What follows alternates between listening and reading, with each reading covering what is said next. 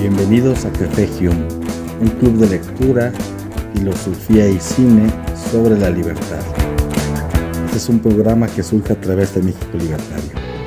Mi nombre es Eduardo Ruiz y vamos a empezar.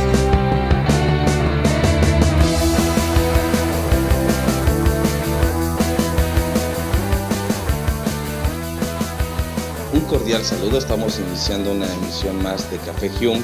un espacio de libertad, de libros, de cultura, todo eh, que gira en torno a los temas que nos interesan en esta audiencia, que tiene que ver con, con el liberalismo, con la amplitud de expresiones que se pueden dar y que a veces no sabemos identificarlas. Y bueno, es un espacio principalmente que busca esta lucha, esta lucha cultural. Hoy vamos a estar platicando de esta interesante y polémica filósofa Camille Paglia,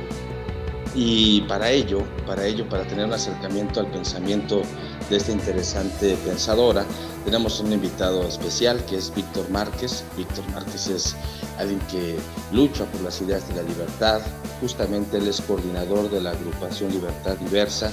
Y bueno, también él nos comentará un poco sobre, sobre su trabajo, lo que hace y algunas redes sociales. Y, y bueno, pues más que nada, bienvenido Víctor. Muchas gracias por este espacio. Eh, no, bueno, gracias a ustedes por, por, invitarme. Lo primero que quiero aclarar, que veo que, están, que hay como esa especie de confusión, Libertad Diversa no es como tal una agrupación, sino es un perfil que yo creé desde el interés de comunicar eh, sobre, como ya comentaste, la libertad y la diversidad en general, porque creo que sin una no hay la otra y sin la otra no hay la una. Eh, y bueno, decidí crear este perfil llamado Libertad Diversa, digamos que es como una especie de alter ego, donde yo mmm, más frecuentemente que en mi vida común, o sea, que en mi vida diaria, cotidiana, hablo de política, de filosofía, de género, de libertad, de libertarismo, etc. Eh, bueno, surgió esto hace como un año y poquito, capaz que un año y casi un mes, y realmente he tenido bastante respuesta y bastante interacción con mucha gente de muchos países. Yo soy venezolano, seguro se me nota el acento. Vivo en Uruguay desde hace como cinco años y la verdad es que con, con Libertad Diversa, que empezó en, en Instagram, pueden seguir, seguir como Libertad barra baja diversa en Instagram, he tenido contacto con gente de todo el continente, desde México hasta Chile, por decirlo de alguna forma, y he conversado con muchas personas sobre el tema de libertad y se me han expresado muchas posturas que algunas para mí son nuevas y otras no, dentro del libertarismo en general y del liberalismo, para hacerlo un poco más concreto. He conversado con gente desde socioliberales hasta eh, anarquistas individualistas, por decirlo de alguna forma, y me han ido abriendo un poco más la mente. Entonces, bueno, como ya comentaste, veníamos a hablar de Camille Paglia, a la que yo conocí un poquito antes, o sea, como autora, un poquito antes de abrir el perfil, pero desde un principio yo me sentí atraído hacia su forma de pensar y de comunicar en especial. Eh, porque no es una persona convencional, es una señora ya bastante mayor, debe tener casi, bueno, tiene 75 años, y su, su, su, forma de comunicar tan frontal, tan agresiva, que a algunos les parece molesta y a otros les parece payasesca incluso, me parece que es una buena forma de acercar gente que de otra forma no se acercaría al libertarismo, siendo que ella es, bueno, eh, votante del Partido Demócrata, votó a Obama, por ejemplo, y ella dice que no encaja muy bien ahí, pero que ella se mantiene ahí por, por considerarlo lo más libre de Estados Unidos en cuanto al partidismo. Muchas gracias, Víctor, y por todas estas acotaciones. Eh, quiero mencionar también, antes de arrancar ya en forma, que estos programas, estos space, eh, se graban en, en, en, en, Spotify en forma de podcast y se pueden consultar eh, precisamente en, Spotify todos los programas anteriores y este mismo. Así que pues tratamos de hacer que esta audiencia crezca, que se comparta y eh, dando un agradecimiento especial a México Libertario, que es justamente una, una agrupación, una organización que, que lucha por estas ideas de la libertad, por estos pensamientos diversos, por eh, posturas que a veces en ocasiones no, no compaginan plenamente entre los propios liberales o libertarios y todos los subgéneros que van existiendo. Pero estos espacios es un punto de conciliación, es un punto de encuentro justamente para hablar, para hablar sobre estas temáticas. Mi nombre es Eduardo Ruiz y, y bueno, muy contento de estar con, con Víctor Márquez. Eh, pues vamos a arrancar en una forma de, diálogo, eh, tener un intercambio de, ideas. Yo quiero mencionar inicialmente que, bueno, Camille Paglia me, eh, cuando la conocí, bueno, sus obras, me pareció algo sorprendente. Yo la conocí hace alrededor de unos, serán cuatro años, es muy reciente. Y me vengo a, eh, bueno, y me, me, atrajo bastante por la crítica tan, tan dura, tan radical en ocasiones y polémica que hace hacia muchos preceptos que hoy en nuestra cultura contemporánea son vistos como, como dogma o una nueva inquisición o lo llamado políticamente incorrecto. Ella comienza a cuestionar eh, posturas de la ideología de género, posturas de, de, del feminismo, eh, posturas de la relevancia que tiene el propio hombre, eh, como el hombre como género a lo largo de la historia y que hoy en, eh, hoy en día pues termina muy mal posicionado por estos otros discursos. A mí me resultó fascinante, principalmente porque hoy está muy presente todo este tipo de discursos. Sin embargo, en el libro donde ella comienza a abordar estas temáticas, que es una de las obras más conocidas, Sexual Person, eh, es de los años noventas. Es decir, ella ya estaba hablando de estas temáticas de hace más de, desde hace más de 30 años, lo cual me, me, resultó sorprendente. Y adicional a esto, bueno, ella no solamente es una crítica cultural, sino también es una crítica de arte, tiene estudios de estética, de literatura, en fin, pero ha tenido bastante, bastante eco justamente por, por las posturas que muchas veces resultan un tanto incómodas a discursos ya preestablecidos. Y sobre esto, bueno, este es mi primer acercamiento con, con Camille Paglia. Y, y, bueno, eh, Víctor, ¿cómo fue el tuyo? ¿Quién nos quieres comentar de estos inicios? También comentas que recientemente has tenido estos acercamientos con, con la autora. Bien, Eduardo, sí. Eh, sí, curiosamente lo que mencionas eh, me, me, lleva a mi primer acercamiento a Camille Paglia. Yo la descubrí viendo un video de María Blanco, que es una libertaria española, que ya tiene un, todo un postulado del feminismo liberal y todo eso, y a ella le preguntaron qué autores eh, podría recomendar, y ella soltó Camille Paglia. Y dije, qué raro, nunca lo había escuchado, la busqué, me puse a investigar y me di cuenta, bueno, de lo que ya mencioné, uno, que es demócrata, o sea, vota el Partido Demócrata estadounidense, lo cual algunos libertarios y liberales podría como sacudirnos un poco, y dos, como tú mencionaste, tiene más de 30 años hablando sobre temas que en la actualidad están vigentes, pero les da un enfoque un poco más rupturista, por decirlo de alguna forma. Sexo de personas, de hecho, está escrito, está finalizado desde el 81 y se lo rechazaron siete eh, editoriales. Ella, nadie quería publicarle ese libro. Dice ella que por ser, bueno, tan, disruptivo y tan confrontativo del feminismo mainstream, este, por acá tengo una cita de ella que dice el fascismo del feminismo contemporáneo, y precisamente porque ella golpea eh, retóricamente toda la estructura de la lucha de géneros. Es decir, a ella le parece absurdo que la masculinidad y la feminidad estén en una constante lucha para ver cuál se impone y ella considera que deberían complementarse entre sí. Sin embargo, en, unos libros posteriores, por ejemplo en Feminismo Presente y Futuro, que se llama, ella como que esboza un poco la realidad actual que ella vive en Estados Unidos y terminan a hablar de temas, por ejemplo, como el date rape, que es la violación amistosa que le llaman allá, o la cultura de la violación, o cómo la, la educación sexual dejó de ser educación sexual para convertirse en ideología. Y todas estas posturas que ella esposa la han llevado a enfrentarse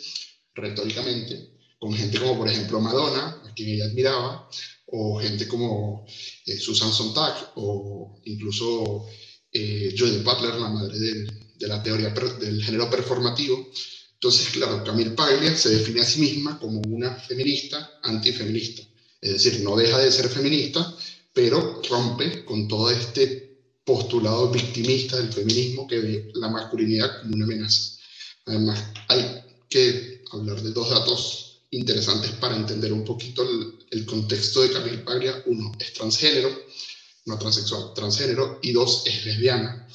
Y se enfrenta a este mundo de lo políticamente correcto desde una visión de percibirse a sí misma como una persona masculina, pero de reivindicar el rol de los géneros en la sociedad, como los géneros entre sí colaboran para que la sociedad se establezca. Muy cierto. Eh, tomando este punto biográfico de, la autora, que no niega nunca en, mencionarlo, es muy interesante cuando ella justamente expresa que es eh, transgénero, que, que si bien la posición en la que se encuentra puede ser vituperada por estas otras organizaciones que justamente defienden estas posturas del género, ella menciona, bueno, cualquiera puede autodefinirse como, como, como le plazca, pero aquí el problema está en que se intenta mover todo el engranaje cultural y social y político y legal para acoplar ese modo de vida como alguien se identifica. Ella eh, menciona que esos son los excesos en los que se suele incurrir en estos tiempos, siendo de que el mundo no tiene que acoplarse como tal al, individuo, sino que el individuo forma parte de estos procesos como, como pequeños engranes que le van dando forma y sentido. Y el gran peligro que se va generando que ella eh, eh, menciona constantemente es a dónde se va la libertad de expresión. Ya lo mencionabas, Víctor, que pues, esta obra sí fue rechazada por muchas editoriales en cinco o siete veces hasta que finalmente se termina publicando. Ya ella se acercaba a esta cuestión, a la cuestión de dónde está la libertad de expresión, qué es lo permitido para decir y qué es lo que no se permite decir. Hoy, en estos tiempos en cual este tipo de, posturas ideológicas llegan a ser, em, curiosamente, lo que critican. Es decir, eh, critican el autoritarismo, pero se vuelven autoritarios. Hablamos de estos, estas agrupaciones radicales del feminismo, eh, hablamos de estas agrupaciones también de, de género o del LGBT, que se vuelven sumamente radicales y no permiten el discurso del otro. Y si se transgrede su autopercepción en el mundo y en su desenvolvimiento en el entorno, aquel que lo cuestiona o que lo pone en, duda, pues es ya alguien intolerante, es alguien con ideas fascistas, nazis. Ella misma le llegaron a decir que era una, una nazi, le colocaban esvásticas y demás. Entonces, me parece muy interesante este contradiscurso dentro del discurso eh, del marginado, del discurso que quiere exigir derechos, obviamente, porque homosexuales, mujeres han sido pues atacados y juzgados con una serie de prejuicios. Pero ¿qué pasa cuando ahora alguien critica o alguien cuestiona o intenta reflexionar cuestiones tan básicas como la historia y la biología? Es ahí donde se convierte un problema la libertad de expresión. Y ese es, un punto que me resulta muy interesante. No sé qué te, qué te parece, Víctor. Sí, precisamente. Justo más temprano estaba viendo una entrevista que le hicieron a ella hace un par de años, no es tan antigua, y la presentadora decía que Camille Paglia se autoidentifica como una profeta. y Camille Paglia siempre ha tenido este aire de, entre su discurso atropellado de palabras que no se entienden y cosas, decir que ella es superior a los demás porque estudió la historia de la humanidad, porque estudió biología, porque estudió muchas cosas, que ella sostiene que no, que no contemplan los, teóricos del género eh, mainstream, por decirlo de alguna forma. Además, ella sostiene que esto que ella está viendo ahora, que es por lo que ella dice que sus ideas están calando más entre la juventud estadounidense, eh, es resultado de lo que ya ella había visto en los 60, cuando ella estaba terminando el, liceo, comenzando la universidad y se unió al movimiento feminista. Ella a finales de los 60 comenzó a ver que todo lo que se generaba en Francia en cuanto al género llovía luego en Estados Unidos y se institucionalizaba. Entonces ella dice, hay cosas que se han convertido en discurso y en acciones políticamente correctas que realmente son peligrosas para la humanidad, como por ejemplo, bueno, ella habla de estas, de estas burocracias institucionales que se forman en, en, las universidades de Estados Unidos ya desde los años 60 con respecto al tema de la protección del género, de las violaciones, etc. Y dice, me parece nefasto porque eso lo que está generando es, en efecto, una generación sobreprotegida que no va a saber enfrentarse a lo que le venga en el futuro. ¿De qué forma? Bueno, ella dice, están destruyendo la masculinidad para que no exista más y eso es peligroso porque, como ya mencioné antes, ella sostiene que los, que los géneros y los roles de género se complementan entre sí. Además, Camipaglia ha sostenido durante mucho tiempo que el arte, como pues, es crítica de arte y es doctora en, en inglés, ella ha sostenido mucho tiempo que el arte puede ser una forma de, de analizar el mundo y de entender cómo se divide la sociedad y cómo se generan estos roles de masculinidades y feminidades, y que precisamente por eso este posmodernismo venido de los farsantes, como yo le llaman, Lacan, Foucault, que luego tomaron los teóricos estadounidenses como Judith Butler, a quien ya mencioné, etc., buscan destruir la apreciación del arte y generar cosas burdas y destruir la apreciación de la belleza, y para eso ellos estructuran una especie de eh, enemigo que ellos llaman la cultura de los viejos eh, entrajados con trajes y eso, que buscan decir que todo lo bello es generado por esta gente para destruir lo que sería el feminismo que ahora está institucionalizado. ¿Cuál es el principal problema que ella observa en eso? Que ese feminismo que ahora se institucionalizó antes, o sea, se metió en el sistema y antes decía ser antisistema. Entonces ella eh, menciona a una persona que ya te voy a decir cómo se llama, en uno de sus libros la menciona, se llama, eh, lo tengo por acá, bueno, es, es, una Naomi, no sé qué, que dice, Naomi, que dice ser antisistema, está recibiendo premios del sistema y el sistema la está institucionalizando como una figura a la cual seguir, que está acabando con la con la incorrección política, es decir, está aplastando la libertad de expresión y la libertad de acción y le está diciendo a mujeres jóvenes que se están uniendo al feminismo cómo tienen que pensar, aunque ya no les entiendo para nada. Sí, eh, eh, justamente, Víctor, tomando una parte de lo que mencionabas, este, este sentido histórico que, que menciona Paglia, y es ah, algo muy interesante ahora que nos estamos acercando a la cuestión de la educación. Ella es una crítica de los planes de estudio eh, universitarios de Estados Unidos, tanto de la escuela pública y privada. Ella eh, eh, demanda que debe haber una reestructuración a toda esta forma en cómo se está adoctrinando en las escuelas, que se acaba este impulso como ya mencionabas, ella prácticamente se forja en esas camadas de los años 60, digamos, ese espíritu hippie, rebelde y demás, pero que sí eh, eh, había una, una contrapostura, había un contradiscurso, y que hoy en día el discurso institucionalizado forjado principalmente en las universidades eh, occidentales, pues está degenerando el concepto, por ejemplo, de qué es el hombre. Y ahí es uno de los puntos que ella destaca con bastante insistencia, que a mí también me resulta bastante interesante. Eh, menciona, por ejemplo, de que hoy en día al, hombre se le ha vuelto una especie de imagen tiránica, terrible, eh, endemoniada prácticamente, que todos los hombres son malos, todos los hombres han afligido a las mujeres, que son estos discursos que se, que se, que se imparten en, en estas universidades, estas nuevas masculinidades, como aquí en México se le llaman y seguramente en otras partes también de la región. Y es eh, lo que ella menciona es que en las universidades se ha perdido el sentido histórico. No se reflexiona ni se piensa sobre la historia, sino que se juzga la historia a partir de este momento, donde dice que el papel de la educación no, no corresponde a el, solucionar problemas, sino más bien pensar los problemas, porque cuando la educación asume esta postura radical de decir qué es la verdad y qué es lo que está permitido y lo no permitido, pues se cae en un discurso dogmático y es ahí donde viene esta reivindicación del hombre. Cuando ella menciona, bueno,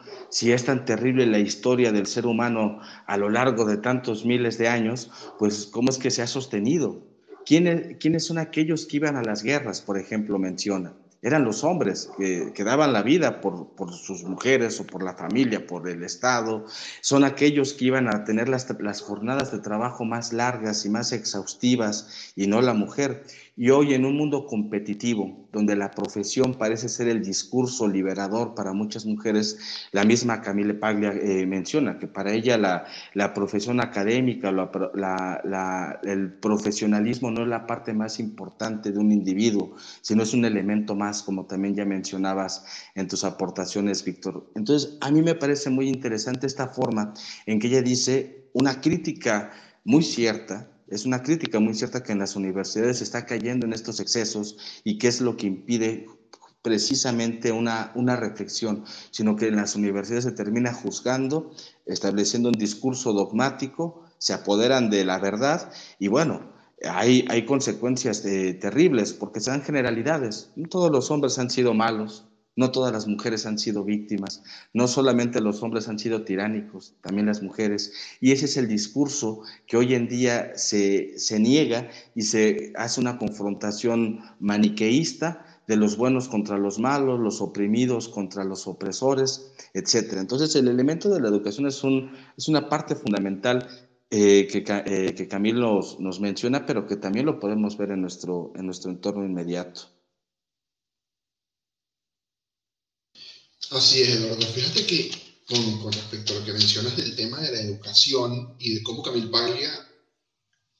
eh, no ataca, pero señala y resalta que las universidades, tanto públicas como privadas, se han encargado de dictaminar qué es la verdad en vez de enseñar a buscarla.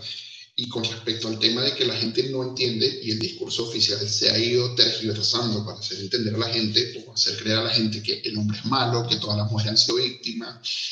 Camilo Pablo también habla de que el capitalismo lo hacen ver como un monstruo enorme que se comió a la gente, cuando es todo lo contrario. Eh, recuerdo durante la pandemia, eh, o un poco antes de la pandemia incluso, Camille Paglia se reunió con Jordan Peterson. Jordan Peterson, que es este psicólogo clínico canadiense, tiene unos podcasts en un formato bastante extendido que duran, bueno, que dura casi dos horas. Se llama Tiempos Modernos. En ese podcast, ellos ambos como estudiosos de la historia de la humanidad, mencionan varias veces que uno de los principales problemas con las personas que están instituyendo estos discursos en la actualidad, desde hace más de 50 años, es que no estudian la historia de la humanidad. Camille Paglia lo dice de una forma muy graciosa. Ella dice, generas, o sea, creas departamentos de género en las universidades y en vez de traer a biólogos, a personas que sepan de biología humana, que lleven el departamento de género, traes a licenciados en literatura. ¿Qué va a saber un licenciado en literatura de cómo se compone el género y el sexo de una persona? Y así sigue diciendo, sigue hablando sobre eso. Y bueno, volviendo un poco sobre el tema del capitalismo, lo que tú estás diciendo de que cambian el discurso oficial, Camille Paglia siempre lo ha dicho, el capitalismo es el responsable de que exista la lavadora, la lavadora para lavar ropa y que las mujeres no pierdan todo el tiempo en la casa limpiando, lavando a mano, frotando con tablas la ropa para poder salir a trabajar. Y eso es un logro no solo del capitalismo, sino también de lo que ella llama el patriarcado, que es un concepto que los teóricos de género mainstream han tomado y tergiversado. Y ella les dice, pues es simple, si no existiera patriarcado, no existiría la lavadora, no existiría la píldora anticonceptiva, las mujeres no serían libres. Entonces, ellos siempre quieren culpar de algo al hombre y siempre terminan eh, poniéndonos nosotros los hombres como lo peor de la humanidad, cuando en realidad ella dice que todo ha sido un trabajo conjunto. Y ella ahí eh, sostiene, o sea, ella, por, ella sostiene que gracias a esto que tú comentabas, que era el tema de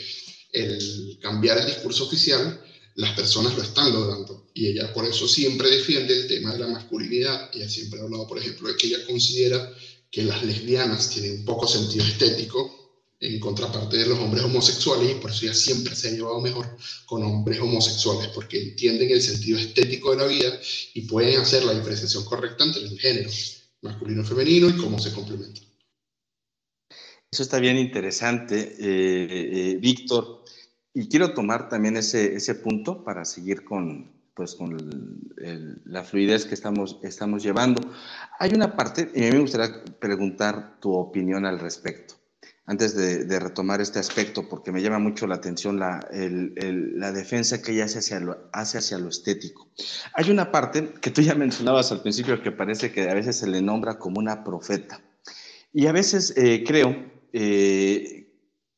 que aun cuando un pensador tenga mucho de verdad, pues no es tampoco la verdad. Hay una parte, y creo que es en esa entrevista o en esas charlas podcast que tiene con Peterson, que está hablando sobre eh, que ella al, escribir este, este libro de sexual personal, comienza a saber más y más de la historia y comienza a identificar los momentos cíclicos que tiene toda civilización, que hay momentos que toda cultura llega a un, momento clímax y después se decae. Bueno, eso, eso, también lo podemos ver nosotros sin ser tan estudiosos de la historia. Sin embargo, hay un elemento que ella diagnostica que a mí me parece pues no sé qué tanta precisión puede haber en, apreciarlo de esa forma. Ella menciona que todas las culturas, habla de griegos, de romanos, de egipcios, de, eh, de, las culturas babilónicas, de Mesopotamia,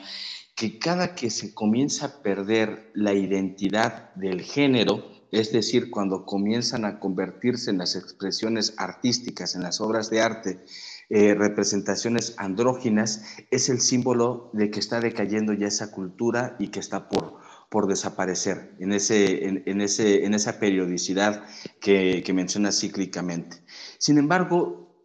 será, será como tal ese, ese, ese, esa sentencia cierta,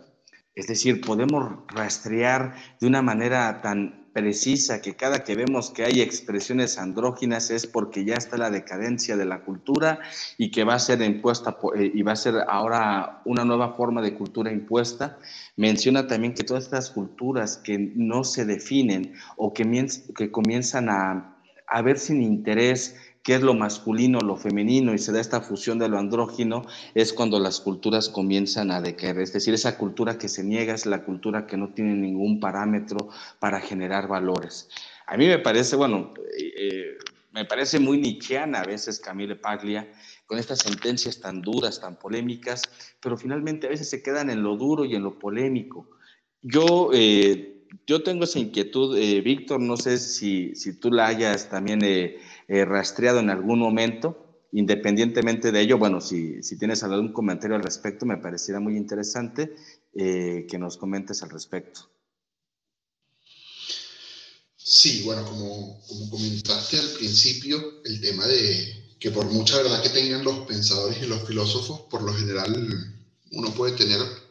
desencuentros con su punto de vista. No necesariamente tienes que estar del todo de acuerdo y a mí me ha pasado con, por ejemplo, el pensamiento de Camille Paglia en cuanto a temas como la violación, el consentimiento, etc. Pero justamente sí, esta semana estuve viendo el tema de, digamos que el ataque que ella apuntala contra, el, contra la androginia y contra la dilución de la línea entre, entre los géneros. Y efectivamente en Sexo en Persona ella estructura todo un camino, digamos que es más crítica del arte, pero a través del arte, desde Nefertiti hasta Emily Dickinson, ella logra estructurar una historia de la humanidad. Eh, yo recuerdo que a ella una vez le preguntaron que por qué lo hizo solo hasta Emily Dickinson y ella dijo, ya tenía mil páginas, me la habían rechazado siete veces. Cuando Jane me aceptó realmente publicar el libro, estuvo un año más en, en revisión, mi editor me dijo, sácale partes y yo dije, bueno, vamos a sacar partes y no sé qué. En, en todo eso, Camille Paglia eh, revisa y efectivamente ella hace una especie de, de, apunte en cuanto a la decadencia de las, de las sociedades y de las culturas. Y esa decadencia, a mi parecer, se frenó ya cuando comenzó la Edad Moderna, cuando surgió el capitalismo, la Revolución Industrial, etcétera, etcétera, porque todo se compaginó. Antes las culturas estaban, digamos que, mucho más desperdigadas por el mundo y algunas convivieron o, mejor dicho, habitaron el mundo simultáneamente sin encontrarse o sin mezclarse necesariamente y otras se combatieron entre ellas y lo podemos ver, bueno, en las conquistas del Imperio Romano, etcétera, etcétera. Entonces yo creo que lo que hace Camille Paglia esto, ojo, es, es una, eh, esto es algo que yo percibo, que lo que hace Camille Paglia es que se ve en justamente ese podcast con, con Jordan Peterson, es estructurar lo que ella vio mientras crecía en una familia tradicional italiana, en la que obviamente las mujeres estaban por su lado, y ella lo dice, lavando ropa o cocinando, diciendo las matronas de la casa, porque en Italia o en la Italia de la que viene su familia se maneja la cuestión así, las mujeres tienen mucho peso en cuanto a las decisiones del hogar, y los hombres estaban bebiendo cerveza en eh, en el patio haciendo mecánica en un auto. Entonces yo creo que lo que hace Camille Paglia también es como pintar un paralelismo entre eso que ella ve que se está diluyendo o que está terminándose, que es un marcado, o sea, una marcada diferencia entre los roles de género, y eh, preocuparse en demasía capaz porque a nosotros nos vaya a suceder en la sociedad moderna como le sucedió, no sé, a los antiguos egipcios, a los griegos, a los mesopotamios, etc. Eh, de hecho, hay un capítulo de Sexo de Personas que habla sobre el efecto destructor, como lo llama ella, y habla sobre Oscar Wilde. Y en eso, ella dice, Oscar Wilde no fue la persona que todo el mundo dice que fue. Oscar Wilde fue un tipo que tenía sus perversiones, las expresó en sus libros, fue un literato de tal y cual forma, y que oh, eh, Dorian Gray, que es este tipo que se ve retratado en una pintura mágica, la cual envejece por él, recibe el daño por él y él se mantiene perfecto, andrógino toda su vida. Siempre que la pintura esté resguardada, ella dice, o creo yo que ella lo que está diciendo ahí es, bueno, es peligroso realmente que las sociedades comiencen a enfrentarse a la idea de una belleza inusitada que se puede conseguir diluyendo el género y entrando a un no binarismo, como se diría modernamente, y deconstruyendo y nuevamente voy a volver al punto en el que ella dice que no entienden la estética o la belleza como tal. dice, eh, o sea, ella estructura esto sobre la base de que los discursos modernos del género quieren destruir ese concepto. Y defienden que el concepto de la belleza está hecho por unos hombres burócratas en una oficina que simplemente quieren destruir a la mujer u oprimirla lo más posible porque ya venía siendo oprimida. Muy cierto, muy interesantes esas eh, aportaciones que nos das, eh, Víctor. Y en relación a, la, cuestión estética, a mí eh, algo, otra parte que me parece también muy, muy interesante en, en lo que menciona Camil Paglia es también las posturas que llega a tener sobre la pornografía.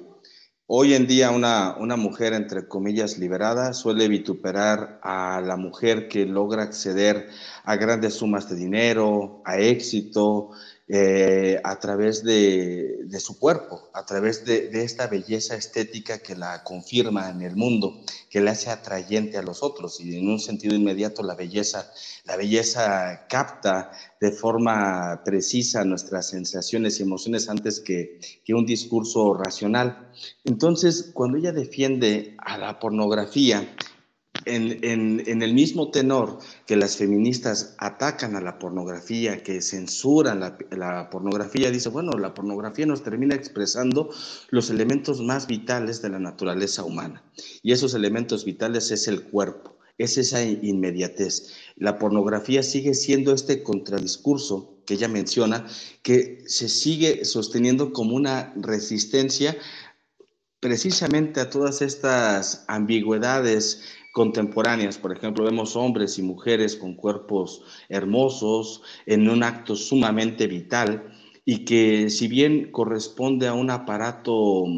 eh, capitalista o de mercado, porque finalmente una película pornográfica se convierte en un producto, un producto de consumo, dice, bueno, esto es eh, algo que no tiene por qué ser eh, negado, al contrario, debe de ser aplaudido. A lo largo de la historia, a partir del arte, siempre se ha expresado esta pornografía, siempre se ha mostrado esta exhibición de cuerpos hermosos, y es ya en el siglo XX que se comienza a dar esto que, que también ya mencionabas, Víctor, una, ya, ya, yo, yo, pensaría que no es tanto la, la deconstrucción de parámetros estéticos, sino la destrucción eh, no solo de la estética, sino del concepto mismo a lo largo de la, de la historia, con, con, las expresiones vanguardistas, que ya son cuerpos totalmente amorfos, se pierde la simetría, se pierde el sentido estético, y el, eh, eh, solo basta ver estos parámetros de pues no diremos de belleza, sino de, antibelleza que exponen muchas eh, agrupaciones feministas, de que el, cuerpo es una mercancía, que realmente no hay que tener eh, un cuidado sobre sí mismo, de que hay que dejarse los vellos y los bigotes por todas partes y perder pues esa línea de, salud misma que implica un cuerpo sano. Entonces me parece muy interesante esta postura sobre el sentido estético que ella eh, defiende actualmente a través de la, de la pornografía. Y antes de darte la palabra, Víctor, nuevamente para que retomes el tema que tú, que tú gustes, eh, quiero invitar a, a las personas que están en este space a que levanten la manita virtual y se les dé la, palabra. Si quieren dar algún comentario, alguna sugerencia, algún punto de vista, pues haría más enriquecedor este, este, este espacio compartido. Así que adelante, eh, Víctor, después del anuncio, la palabra es tuya. Bien, Eduardo, fíjate una cuestión. Voy a hacer referencia directa a este tema que me estás preguntando sobre la estética, la pornografía, la prostitución, que es algo que también toca bastante, y la mujer como fuerza vital y como dominadora de la relación entre los géneros. Eh, algo que uno nota cuando estudia el arte y cuando ve, el, cuando ve las distintas expresiones artísticas que surgen desde eh, Nefertiti hasta Emily Dickinson, incluso posteriores, que podemos tomar ahí, incluso lo que tú mencionaste, las vanguardias, uno se da cuenta que para los artistas de cada época, la estética, o la belleza, mejor dicho, porque la estética es un tratado un poco más amplio, la belleza no es la misma. Por ejemplo, no es la misma la belleza que se puede observar eh, y que se puede discutir y debatir también si existía para ellos o si simplemente las, la, digamos que las expresiones pictóricas en los muros eran comunicativas, pero no, no, sería la misma la belleza de los egipcios que la belleza de los griegos, que la expresaron en los frescos y en, y en las esculturas, que la belleza de, no sé, el, arte medieval, pienso en, en, los vitrales góticos, o que luego el arte renacentista, y pienso en los pintores, en los grandes pintores italianos. Lo que sí es cierto es que Camille Paglia, eh, cuando estructura este tema de hablar de que el, feminismo moderno, porque también hace una distinción interesante entre el feminismo de primera y de segunda ola y después el de tercera, que es el que se está dando ahora, cuando ella habla de, del tratamiento que le da el feminismo moderno a la prostitución y al porno, como a la pornografía, como método generador de, de, riqueza, o sea, como instrumento del capitalismo para ingresar a los mercados, en este caso con el cuerpo, brindando servicios, ella lo que expresa es que, bueno, uno, las mujeres que se encuentran en este ámbito no tienen ni idea de lo que es ser bellas eh, desde el punto de vista estético, ni tienen ni idea de lo que es la belleza y cómo se representaría. Y por eso se caen todas estas cosas de, bueno, de construir la belleza, romper los patrones basándonos en lo que yo mencioné, que es las distintas percepciones de belleza que puede haber en distintos tiempos. Y de ahí Camille Paglia parte a decir que, bueno, ella defiende la pornografía y defiende la prostitución como, bueno, uno, como, eh, como métodos generadores de, riqueza y dos, como el, digamos, la dinámica que se tiene que generar eh, a través del sexo para que los géneros se encuentren y no sea toda una batalla. Entonces ella habla desde este punto de vista de eso, pues, de que el feminismo mainstream y todo todo este, todo este oleaje de género moderno lo que busca es destruir eso porque deconstruyendo el género masculino en este caso y acabando con la virilidad del hombre,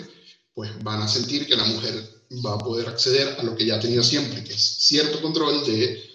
eh, la relación entre los géneros, ya sea con la maternidad, con el sexo como eh, placer carnal, con, no sé, mencionaba antes a las matronas italianas que se encargaban de poner el orden en la casa, más allá de que siempre estuviesen en la cocina, cuidando a los niños y enseñando a las otras niñas a cómo ser mujeres, etc.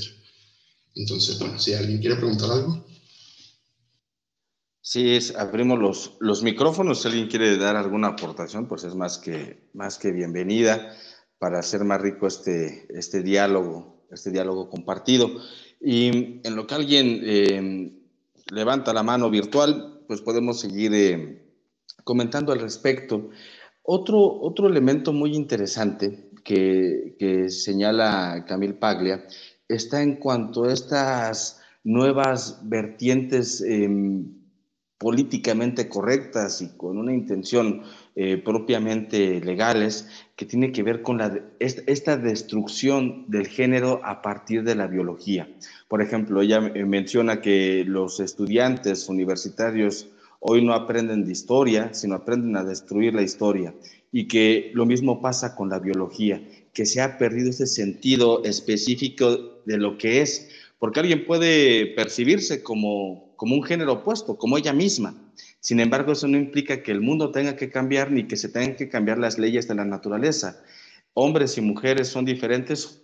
precisamente porque tienen diferencias biológicas eh, intrínsecas en cada, en cada uno. Y entonces cuando se acerca a estas posturas de la llamada ideología de género, que no sé si, sea el concepto correcto y no estoy seguro si es el concepto que ella usa, pero cuando se comienza a bombardear con ideología, que el género es un mero constructo que depende más de la palabra que del genoma, o del, gen, perdón, que el, género es una construcción eh, social que es totalmente independiente a las, a las leyes de la naturaleza. Y ahí se, se, se pueden vislumbrar una serie de, complicaciones en, en, estos tiempos, Víctor. Por ejemplo, el hecho de que un niño, un, un menor de edad como tal, con estas confusiones en su entorno, comiencen a, a, experimentar con tratamientos hormonales para transformar su aspecto, que ese es otro elemento bien interesante. Pareciera que hoy en día lo que determina qué es y qué no es es el aspecto, no la, no la esencia o la naturaleza, sino esas características que tienen que ver con cómo me aprecia el otro, cómo me veo con el otro. Hoy un niño no puede votar, un niño no puede comprar cigarrillos o bebidas alcohólicas o drogas, pero sí puede iniciar voluntariamente y puede demandar a sus padres si no lo meten a una clínica de transformación de su género. Entonces, es muy interesante, muy vigente y son cuestiones que hoy en día pueden ser consideradas nocivas si uno cuestiona estos preceptos si uno cuestiona eh, qué consecuencias ah, irreversibles puede tener el consumo de estas hormonas, pues es eh, eh, con connotaciones médicas que no se discuten, sino simplemente es como esta nueva moral que está determinando o perturbando a, a las nuevas juventudes. Sí, Eduardo, fíjate. Yo no estoy seguro realmente si Camille Paglia habla o ha hablado frontalmente y con su particular forma de comunicar sobre el peligro que sucede cuando el Estado, que en este caso es quien lleva adelante las banderas, porque esta gente, como ya te comenté y como ella defiende, se institucionalizó y pasó a formar parte del sistema y utilizan al Estado para conquistar sus luchas, entre comillas. Yo no sé si ella realmente ha hablado de lo peligroso que es que el Estado esté admitiendo que, como tú comentaste, los niños puedan acceder a esos tratamientos eh, voluntariamente, incluso demandando a sus padres para que sus padres cumplan con el llevarlos a un estado en contra. Eh, quien sí habló de eso hace poco y que yo tengo unos días tratando de hilar fino y unir ambas, o sea, el pensamiento Camille y las declaraciones de ella fue J.K. Rowling, la escritora de Harry Potter, a la que todo el mundo quiere quemar en una hoguera por decir que ella está en desacuerdo con todo esto. Y bueno, estoy tratando de unirlo con el pensamiento de desde el punto de vista de, es cierto, porque tú tienes que habilitar que los niños accedan a tratamientos que en muchos casos son irreversibles eh, para que la sociedad cambie y se adapte a los estándares de tolerancia, entre comillas, que tú como eh, sí que tú como radical, como reaccionario, mejor dicho, como extremista, consideras que son necesarios. Porque si uno se pone a ver, y lo dice Camille Paglia muchas veces, siendo ella una persona con un discurso bastante radical y, confrontativo, le dice, a mí me han, como tú mencionaste, dicho nazi, me han querido correr de, la universidad. el otro día estaba viendo que se agarró a golpes como unos alumnos por allá en los años 90 cuando ya daba clases de literatura y luego se fue a la Universidad de Filadelfia, que es una universidad de artes, y ella dice, o sea, o sea no, yo digo pensando en todo eso, más sumando de lo de Rowling, porque uniendo esto al tema de diluir o de construir la barrera entre los géneros y todo el tema de la androginia y cómo esto puede simbolizar el fin de una sociedad, según los estudios que he hecho, eh, a mí me parece muy curioso cómo teniendo los casos que se han visto en general y cómo teniendo personas como ellas dos abanderadas con esto, seguimos adelante con los temas de dejar que el Estado cumpla su cuota de, de control sobre estas cuestiones. Ciertamente, como mencionaste, este, la biología determina, o sea, el gen determina el sexo biológico de la persona, si es hombre o si es mujer. Y todos los tratamientos hormonales o quirúrgicos que se puedan llevar a cabo simplemente van a cambiar su aspecto. El tema va más allá. Cuando una persona transexual, transgénero, como sería el caso de Camille Paglia, que yo creo que ella ya lo interiorizó, comenté una señora que tiene 75 años, ella vivió toda su vida con eso. Cuando una persona transexual o transgénero accede a los tratamientos, los primeros tratamientos son psicológicos y psiquiátricos, porque se considera y se comprobó que eso se llama disforia de género y eso genera en la persona el deseo de no tener su cuerpo acorde a sus genes. Entonces, no sé, por ejemplo, el primer estadio de una persona que quiera transicionar hacia ser mujer, un hombre en este caso, no es ir a, a mutilar tus genitales, es asistir con un especialista, psicólogo, psiquiatra, que te siente y te explique lo que tú estás pasando. Luego de ahí hay muchos estadios que te van a llevar a una posible hormonización, una posible cirugía de reasignación, etc. Lo que tú mencionabas de permitir que los niños accedan a estos tratamientos desde muy chicos, voluntariamente o demandando a sus padres para que los lleven, realmente creo que, y uniendo esto con el punto anterior que me preguntaba sobre el, sobre el punto de vista de Camille Paglia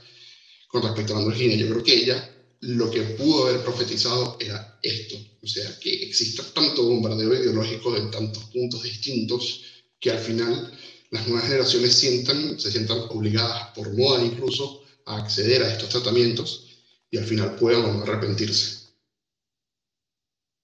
Muy, muy cierto, y el papel que juega el Estado para establecer estos discursos como una mera propaganda política, sin ninguna intención de fondo para, para poder resolver un, un, problema o entender el problema. Eh, algo que común pasa también con la economía y controlada por el Estado. Estas soluciones inmediatas, estos economistas que se vuelven eh, prácticamente partidarios, que usan los colores del, del, partido y no ejerciendo precisamente un, una, una función científica que tienen como economistas es un gran problema cuando el Estado infiere en estas, en, estas, en estas prácticas. Hay un caso muy, muy peculiar que, que es totalmente real, que cómo el Estado se involucra en estas cuestiones. Es el caso de un hombre canadiense llamado Steve Funky Walsh. Eh, es un hombre de alrededor 56 años, me parece, que, bueno, de repente dice, yo me quiero identificar ahora como mujer bien, se identifica como mujer, eh, hace esta especie de transición, pero posteriormente ya siendo mujer, que él tenía como siete hijos y sus hijos no lo aceptan y él se percibe como una víctima, que el mundo, en el mundo no lo puede concebir, no puede concebir que él quiera ser feliz, posteriormente a, su transición en mujer, se va a, tener una transición en una niña de siete años. Es decir, es que yo soy realmente una niña de siete años. O sea, esto parece como un cuento, hasta yo escribí un cuento parecido a, esta historia que me resultó eh, fascinante en el, en el, sentido perturbador que, que lo acompaña, porque él se comienza a percibir como una niña y va a ser adoptado legalmente por una... Por, por un hombre y una mujer que tienen una niña de siete años. Entonces, al ser adoptado, la niña dice, es que yo quiero ser la hermana mayor. Y eh, Steve Funky dice, bueno, ya que eh, soy ahora una niña de siete años, puedo ser una niña de seis años. Y es ahí donde estas, estos excesos permitidos por las leyes, permitidos por el Estado o eh, promovidos por la propia estructura política, eh, hacen que una persona con alguna disforia de género o de identidad, pues incurra en este tipo de prácticas. En lugar de que el Estado apoye, si es que el Estado también tuviera esa obligación en la vida sana mental de alguien, pues más bien están incitando. Y hablando como de estas, de estas experiencias, yo recuerdo hace, hace ya varios años, dando clases en, en un grupo con adolescentes, había ahí un, un, par de niñas, una niña que ella se identificaba como, como, como niño, con su nombre, eh, entraba al baño de, niños, etcétera, ¿no? O de, sí, el baño de masculino. Pero posteriormente, y, ya estaba iniciando un proceso hormonal, o, él estaba muy interesado en estos, ella en estos procesos eh, hormonales, pero después entra un niño nuevo a la escuela y eh, pues se enamora de él y comienza nuevamente a, asumir su rol de género como mujer. Y hasta donde tengo entendido, pues,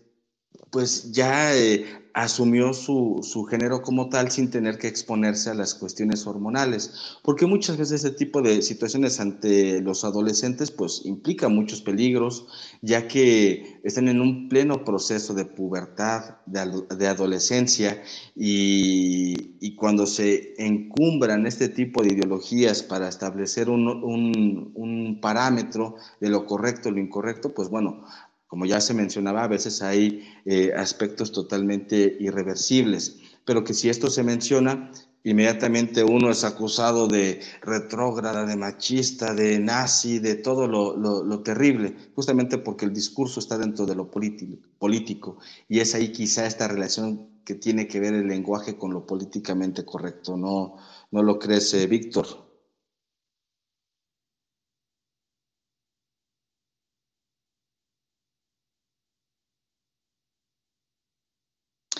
Creo que se había desactivado eh, tu, micrófono, Víctor, pero adelante. Igual hacemos la invitación. Si alguien quiere dar alguna, algún comentario, alguna opinión, pues es más que bienvenido. Adelante, Víctor. Sí, fíjate. Em, todo esto que hemos venido conversando con respecto a el peligro que supone para niños y adolescentes el enfrentarse tan abiertamente o recibir tan abiertamente un bombardeo ideológico, Camille Paglia, la profeta, por decirlo de una forma, ya lo había visto incluso en las universidades. Es una de las principales críticas que ella hace a los consejos de género, no tengo idea cómo se llaman, hace 50 años, en las universidades. Y la crítica es, tú me estás poniendo gente que no tiene ni idea del trasfondo biológico o luego psicológico y psiquiátrico de enfermedades o del género a dirigir un consejo que te va a recibir quejas de supuestas violaciones, eh, quejas de me vio feo, quejas de etcétera, etcétera, etcétera, y va a generar un entorno sobreprotegido en el que las personas no van a madurar. Y estamos hablando de esto, sucedía en las universidades americanas en los 60, 70, que fue cuando cambió el estudio, y cuando empezó a ponerse estas cosas. ¿Qué no hace eso? O sea, que no podría, que, que no podría causar eso en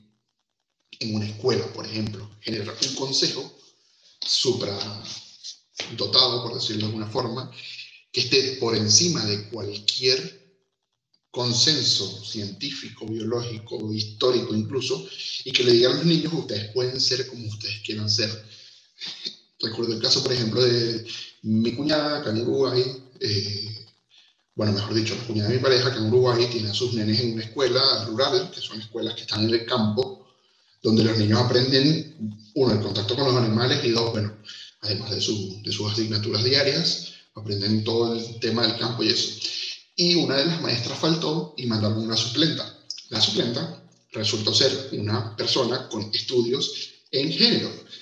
Eh, y no hablamos de estudios históricos, biológicos o psicológicos, no, estamos hablando de estudios fundados en Judith Butler, que es la madre del género performativo, y la niña lo que les dijo a los nenes fue que está bien, no tenían que prestar atención del género que se les asignó al nacer, porque el doctor supuestamente los vio y les dijo, bueno, yo creo que este es un niño y que este es una niña, baloncito de britas, sino que ustedes pueden ser realmente como ustedes quieran. Y por ejemplo, ustedes pueden venir en falda si quieren, etc. Acá en Uruguay se usa túnicas para ir al, colegio. A menos le ponen un pantalón y una, una, remera y sobre eso le ponen una túnica. O sea, no tendrían que ir, porque ir con falda. Y la mamá de los nenes, o sea, la, la cuñada de mi pareja, se molestó y armó un tremendo quilombo, es decir, se armó un problema bastante grande en los grupos de WhatsApp de esos salones, porque ellos decían, porque ustedes tienen que venir a un salón de niños de 7 años a decirles que ellos pueden usar faldas, que es verdad, pueden usar faldas si ellos quieren, pero el tema es que tú no lo estás enfocando así, tú le estás diciendo que a ellos un señor malo les asignó un género al nacer y que ellos pueden romper con eso y deconstruirse, etc. Y un niño de 7 años no te va a entender eso. Y un niño de 7 años tú le dices esas cuestiones y puede que la mayoría no te preste atención, pero puede que alguno te esté escuchando y llegue a su casa y le diga a su mamá, bueno, quiero usar un vestido, quiero usar una falda, cosas que son absolutamente normales. De hecho, la disforia de género o de identidades empieza a tempranas edades y en la mayoría de los casos se supera a medida que se crece, pero puede generar un daño más profundo, puede generar que ese niño quiera solicitar a la autoridad del colegio una armonización, bloquear desde la pubertad, etcétera, etcétera. Y eso puede generar un daño físico en esas personas. Yo creo que más que el daño físico que se pueda estar generando en muchas personas luego de tantos años de bombardeo ideológico, tenemos un daño realmente intelectual generado por esta gente desde sus posturas de que el género, uno, es performativo, y dos, no es necesario en la vida, tres, puede ser deconstruido, y ese daño que ellos están generando en la sociedad, no lo vamos, bueno, quizás sí lo veamos nosotros un poco más adelante, porque ya se está empezando a ver pero es lo que advertía Camille Paglia en los 90 cuando publicó Sexual Persona, cuando se peleó con Madonna. Incluso Camille Paglia tiene una entrevista muy interesante en una revista Playboy, se consigue en internet y es muy esclarecedor porque ella sale del, desde el punto de vista, o sea, ella se abstrae del punto de vista de Camille Paglia, la crítica de arte, y entra en el punto de vista de Camille Paglia, la defensora del porno. Y habla sin tapujos de muchos temas, incluso toca temas de violaciones, etcétera y sus posturas con respecto a ellos, que puedo no estar de acuerdo con todas las posturas, pero realmente es bastante revelador como ella explica, y como una mujer que creció en ese contexto, estamos hablando de los 90, cuando se hizo entrevista, realmente se paraba de frente y les decía a todos, bueno, no me importa lo que ustedes piensen, en realidad las cosas son así, mira, yo estudié esto y lo veo de esta forma, y me paso por donde me tenga que pasar a Lacan, a Foucault, a Derrida, etc. Muy interesante, eh, Víctor, lo que nos, nos mencionas.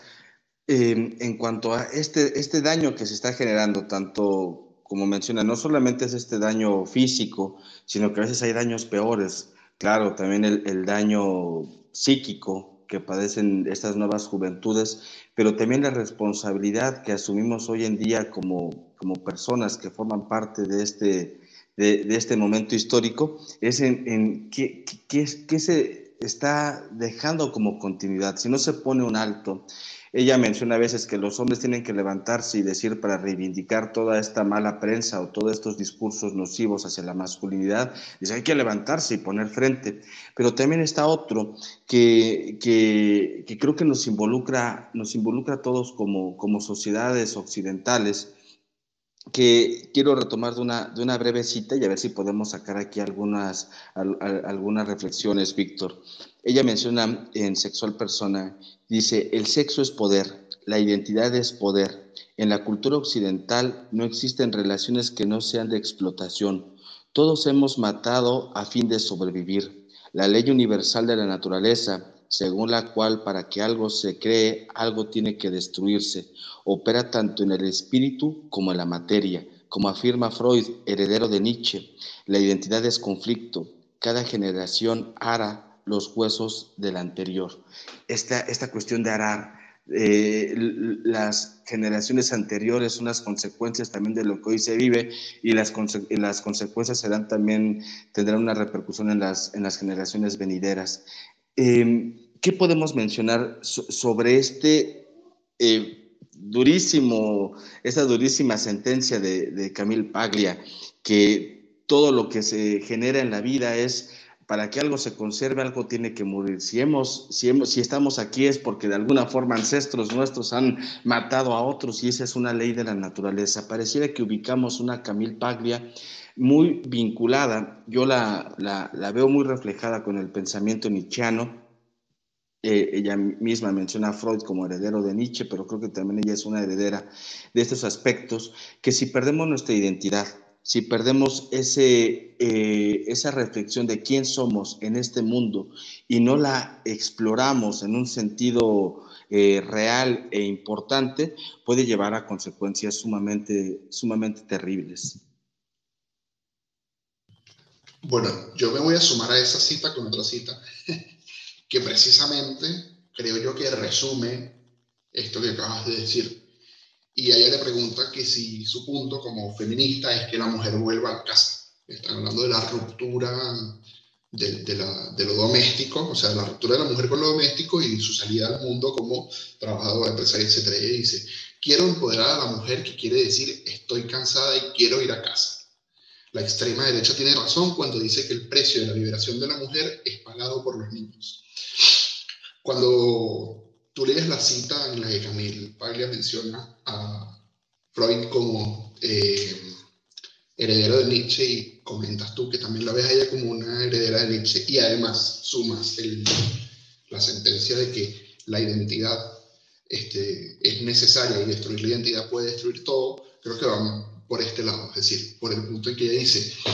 que cada identidad se forja desde el individuo, ya lo habíamos hablado en un principio. Y si es verdad que como ella defiende el género es, eh, o sea, la estructura de los géneros y los roles de género están determinados desde hace mucho tiempo, que tienen que hacer los hombres, tienen que hacer las mujeres, pero ella además quiere expresar, según yo entiendo en la entrevista de Playboy, en Sexual Personas, en feminismo presente y futuro, en arte, sexo y otro, el otro libro que ella tiene, ella quiere expresar esto, que no es que ella quiera volver al, a la matriz de, del género como, como dinámica fija entre hombres trabajan, mujeres domésticas que se quedan en su casa, sino que ella quiere entender que la liberación de la mujer pasa por, bueno, uno, darse cuenta de que gracias al hombre, gracias a la misma mujer, gracias al capitalismo, gracias incluso a la Segunda Guerra Mundial, las mujeres han llegado al punto donde están, de que se pueden ser grandes empresarias, pueden ser trabajadoras o pueden escoger quedarse en su casa. Y dos, resaltar que cada individuo tiene en sus manos el poder de decidir qué quiere hacer con su vida. En este caso, bueno, ella dice, estoy cansada, eh, quiero empoderar a las mujeres que quieren decir, estoy cansada y quiero ir a casa. Se refiere a todas esas mujeres que, ella lo menciona varias veces en muchas entrevistas, en su obra, etcétera, esas mujeres que son de clase media alta, que son empresarias, que abandonan, entre comillas, no, no desde el punto de vista peyorativo, sino que dejan a sus hijos con canguros, con eh, babysitters, con niñeras, y se van a trabajar y al final se agotan de este sistema y son tremendamente infelices. Y bueno, eh, evidentemente, ella también lo menciona en alguna parte, al tú liberar, entre comillas, a la mujer y lanzarla al mundo empresarial, estás enfrentando a las mujeres y a los hombres como nunca se habían enfrentado antes. Y ella dice, es más fácil para un hombre estar en un entorno de oficina donde todos son hombres y todos conocen los contextos de sus chistes, el, el enorme machismo intrínseco que hay en las oficinas, y eso se contrapone, pensemos en la oficina americana donde hay, no sé, 300 personas en un piso con cubículos, y eso se contrapone a meter a la mitad de mujeres forzadamente, ley de cuotas, por ejemplo, a estar ahí y a interactuar con hombres, conociendo, o sea, sin conocer, perdón, el contexto de los chistes, de todo lo que se dice, etcétera, y además generando un roce entre los géneros que puede llevarlos a destruirse. Y lo estamos viendo, por ejemplo, eh, ella hacía una cita en, una de sus entrevistas en la que decía, yo quiero dejar de golpear, o sea, yo quiero que se deje de golpear a la masculinidad, que se deje de vilipendiar a la masculinidad como expresión de género que ha traído a los hombres a ser los proveedores, etcétera, porque eso nos está llevando a un retroceso. Ya el hombre no es proveedor, el hombre es débil, el hombre, etcétera, etcétera, etcétera, y la mujer tiene que asumir esos roles, pero el hombre no complementa a los demás tampoco, o sea, muy pocos hombres realmente deciden quedarse en sus casas, a cuidar a sus hijos, etc. Y todo este desequilibrio que se está generando entre los géneros puede realmente desestabilizar la cultura occidental como ella la describe. Muy cierto, Víctor. Y estamos casi llegando al, pues, al desenlace de esta, de esta tan interesante charla. Ha dado Mucho gusto. Todavía tenemos varios minutos, pero bueno, eh, para ir perfilando algunas, algunas cuestiones que, que quizá nos han tocado, profundizar más en otras, pues es también ya momento. Así como también de invitar a, a los miembros de este space a que alguien pues también nos dé su opinión y punto de vista, recordando que estos espacios de Twitter terminan siendo grabados y se alojan en, en, una serie de podcasts que están en, Spotify con el nombre también de Café Hume. Bien, eh, a mí me gustaría ir eh, acercando la, la, idea, la reflexión, Víctor, sobre qué alternativas tenemos para confrontar y, e ir resolviendo paulatinamente esta guerra de los sexos o esta guerra anti lo masculino que se ha creado como consecuencia de lo que venimos platicando y que Camille Paglia pues, lo describe de una forma tan contundente. Una forma que ella propone es quitar ya estos elementos mezquinos del feminismo contemporáneo, este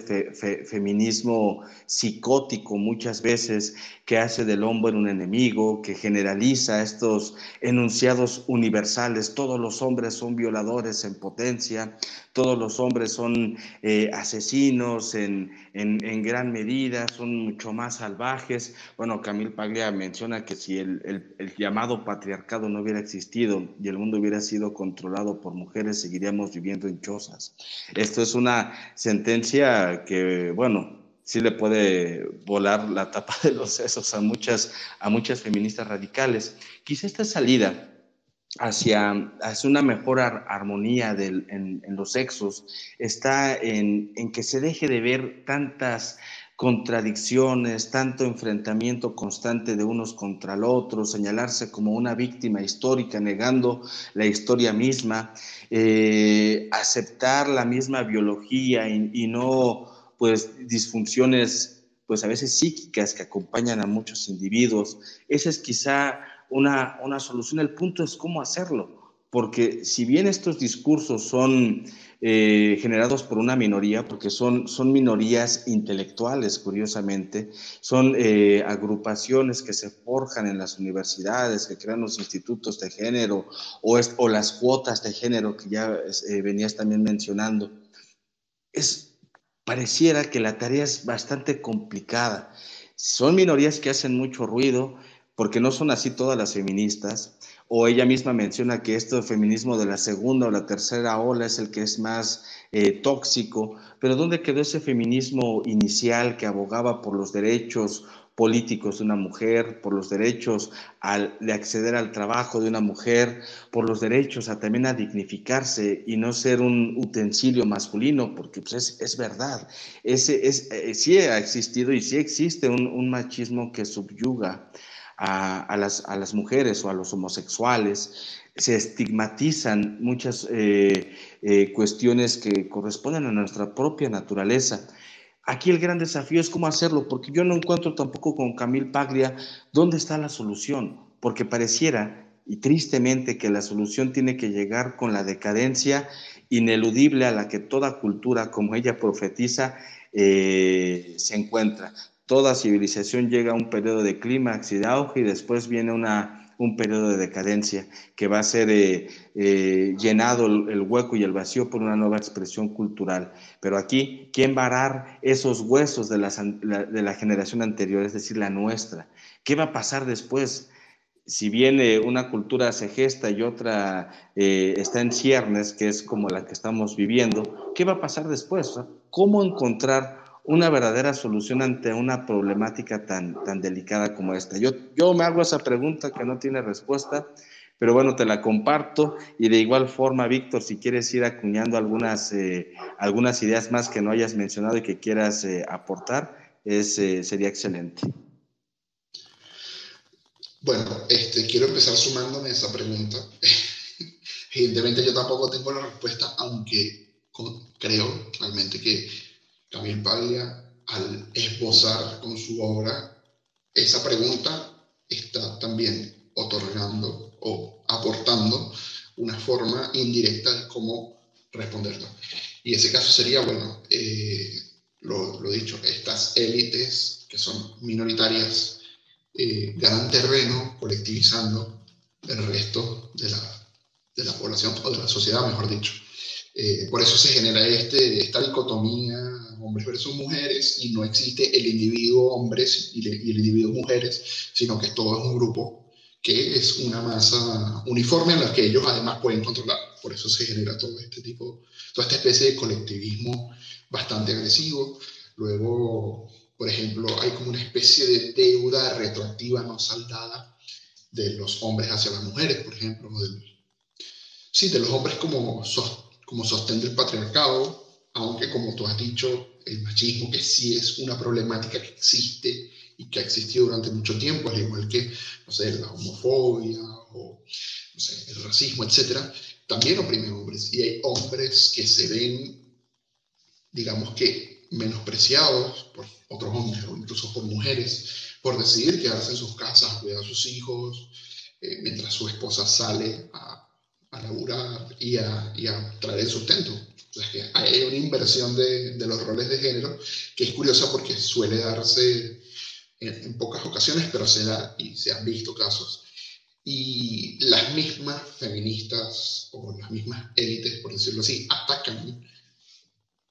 esas inversiones de género, o sea, que se inviertan los roles de género de esa forma. Entonces yo creo que Camille Paglia eh, estructura por el lado intelectual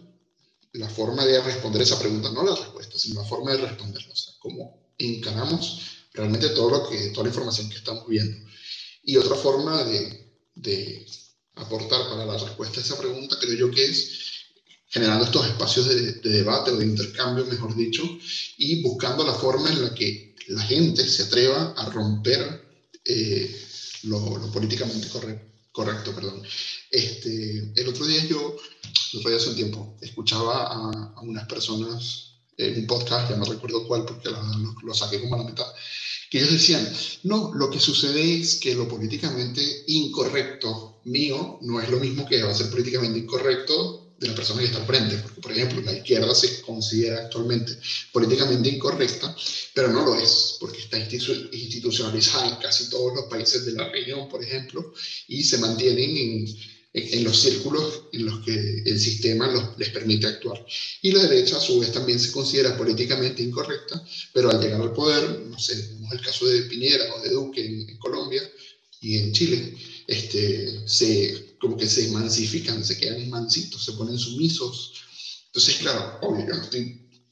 abogando por una derecha reaccionaria que pise más duro a la izquierda de lo que la izquierda los pisó a ellos, sino generar una especie de debate eh, buscar siempre el diálogo más allá de la corrección política. Es decir, mucha gente actualmente se queda callada cuando escucha algo que no le, que no le simpatiza o con lo que no concuerda, en vez de intentar exponer su punto de vista y yo creo que esto se está venido dando con el tema de, bueno, si, si, no estás conmigo, estás contra mí y no me interesa tu opinión porque eres un fascista, por ejemplo. Este, que es una palabra que está muy de moda para mencionarnos a todos los que no necesariamente nos, nos subyugamos al, género mainstream, por decirlo de alguna forma. Entonces creo que partiendo de esos dos puntos, del de Camille Paglia, esbozando toda esta teoría densísima desde el arte hacia la cultura y de la cultura hacia la sociedad, y por, bueno, obviamente no quedarnos callados cada vez que tengamos que salir a defender un punto de vista. Yo me, me sumo también a, a a, estas aportaciones que, nos mencionas, eh, Víctor, es la apertura al diálogo, a la justa razón, a calmar un poco las emociones, porque lo que dicta justamente el cauce del río de estos movimientos es meramente lo emocional, lo apasionado. Ya menciona eh, Camil Paglia con este espíritu romántico de, añorar todo lo, lo, que, lo que niega la realidad y que es más eh, meramente un espíritu de, decadencia, como se ve en el, arte, ¿no? Eh, ruinas, algo, algo que ya no permanece. En fin, cuando, y, que bueno, el espíritu romántico alegaba justamente por esta libertad expresa de las emociones, de los sentidos, de casi casi el artista es tocado por la genialidad, lo divino, es decir, es esa inspiración que solamente viene de las emociones y se ha hecho a un lado la esencia, por ejemplo, del liberalismo, que es la razón, el pensamiento, el detenerse a reflexionar. Y hoy en día quizá las redes sociales juegan un papel,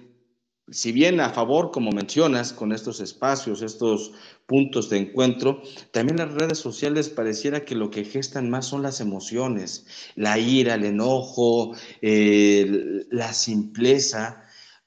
alguien puede arrojar algún, algún tweet, algún post, pero inmediatamente es arrasado y aplastado por otra multiplicidad de tweets y de posts. Es decir, no hay tiempo para la reflexión, todo pasa tan rápido. Y al pasar todo tan rápido no tenemos tiempo y tantas cosas al mismo tiempo, no podemos ordenar justamente un discurso. Yo sí realmente veo con no soy un profeta y no, sé si Camille, Camille Paglia lo sea, pero a veces pareciera que sí, y me gustan esos profetas como Nietzsche, pero el, escenario es bastante, bastante ambiguo cómo poder encontrar la justa razón en, discursos que se alimentan y se hinchan de pasiones. Y pareciera que hoy en día las pasiones son lo que dictan las voluntades. Lo vemos en los gobiernos populistas, más allá de las cuestiones de sexo, de género y demás, lo vemos en estas cuestiones políticas. Un, gobernante simplón, pero que pueda mover a las masas con la palabra fácil, con la solución inmediata, pues arroja justamente a las, a las voluntades a su favor. Y eso es un, es un, es un gran peligro que, que, hoy en día nos, nos acompaña y que tristemente pues muchas veces terminamos padeciendo. Sí es un escenario bastante complicado, bastante difícil, pero no hay peor lucha que la que no se hace, aunque suene como una frase trillada, pero es verdad, eh, no, no, hay nada peor que quedarse callado.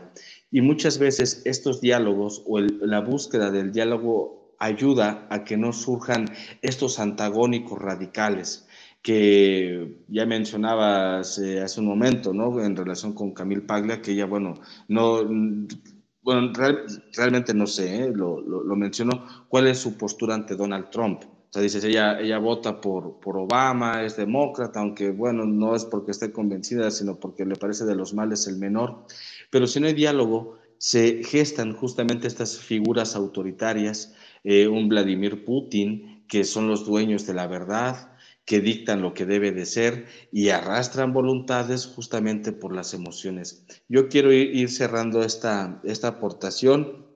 eh, como para, para, darte la palabra, Víctor, y solicitarte pues también alguna conclusión al respecto yo eh, me, sumo a la importancia que tienen eh, autores como Camil Paglia, atrevernos a los que tenemos la posibilidad de estar en, una, en un ámbito educativo, a ser valientes y platicarlos con los alumnos. Hoy muchos están ya dogmatizados y eso puede generar repercusiones y demás en cuanto a quejas y que se cree un, un estigma hacia el profesor, pero si es llevado con inteligencia, con razón y con una profundidad, creo que puede despertar más preguntas que encontrar soluciones. Y ese es quizá, quizá una, eh, un, mecanismo que se pudiera eh, utilizar, no dar la respuesta, sino más bien dar la apertura a mayores preguntas y cuestionar lo que creemos que sabemos, pero que realmente no lo sabemos. Entonces yo cierro con esa, con esa parte, eh, Víctor, y te doy la palabra. Bueno, gracias Eduardo. Este, bueno, para ir cerrando, realmente les quiero agradecer a ti, a Víctor y a México Libertario por, por la invitación y quiero realmente terminar con, sumando al punto que tú decías y al que yo dije antes, con algo que yo creo que Camil Paglia practica mucho en, en sus alocuciones públicas, que han ido siendo se han ido reduciendo a lo largo del tiempo, pero creo que lo practica demasiado. Y es esto que, que, suele decir Jordan Peterson, que es que para realmente ser libre, tú tienes que, para defender la libertad de expresión, tú tienes que perder el miedo a ofender. Tú tienes que abrazar la posibilidad de, con tus ideas, ofender a los demás. Porque realmente, como venimos hablando, la falta de diálogo genera esto. Eh, o sea, estos escenarios en los que la gente no quiere escuchar y abrazar, o mejor dicho, no quiere refutar y abraza la corrección política. Eh, nuevamente quiero agradecerles a todos los que, los que nos escucharon, a, Eduardo y a, y a Víctor y a México un verdadero eh, gusto, eh, Víctor Márquez, por esta, esta charla. Realmente me, me, voy inspirado y con mucha retroalimentación. esperemos que estos podcasts, que estos espacios lleguen a más personas y que se queden ahí varias ideas. Volver a, retomar eh, cuestiones que muchas veces no son no son tan, tan accesibles justamente por lo que mencionas, esta corrección política que limita la libertad de expresión. Te agradezco nuevamente, te mando un fuerte abrazo allá a Uruguay, eh, que nos comentas que te encuentras actualmente, tú eres venezolano, y bueno, pues un verdadero gusto, eh, Víctor, y esperemos repetir en algún otro momento alguna otra participación. Fuerte abrazo. Igual, hasta luego bonita noche para todos y la siguiente semana nos estaremos escuchando nuevamente en Café Hume a las 8 de la noche, así que por el momento pues disfruten una excelente, un excelente inicio de semana y bueno, pues buenas noches para todos. Hasta pronto.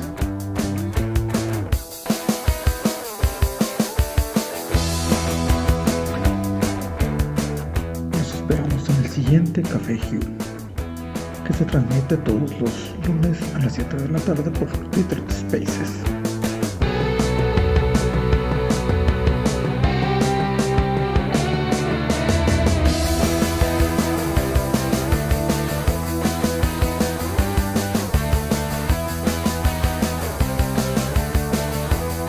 El tema de entrada es de Juan Tolentino y el grupo Sex Sabbath y agradecemos especialmente a Roberto Uranes.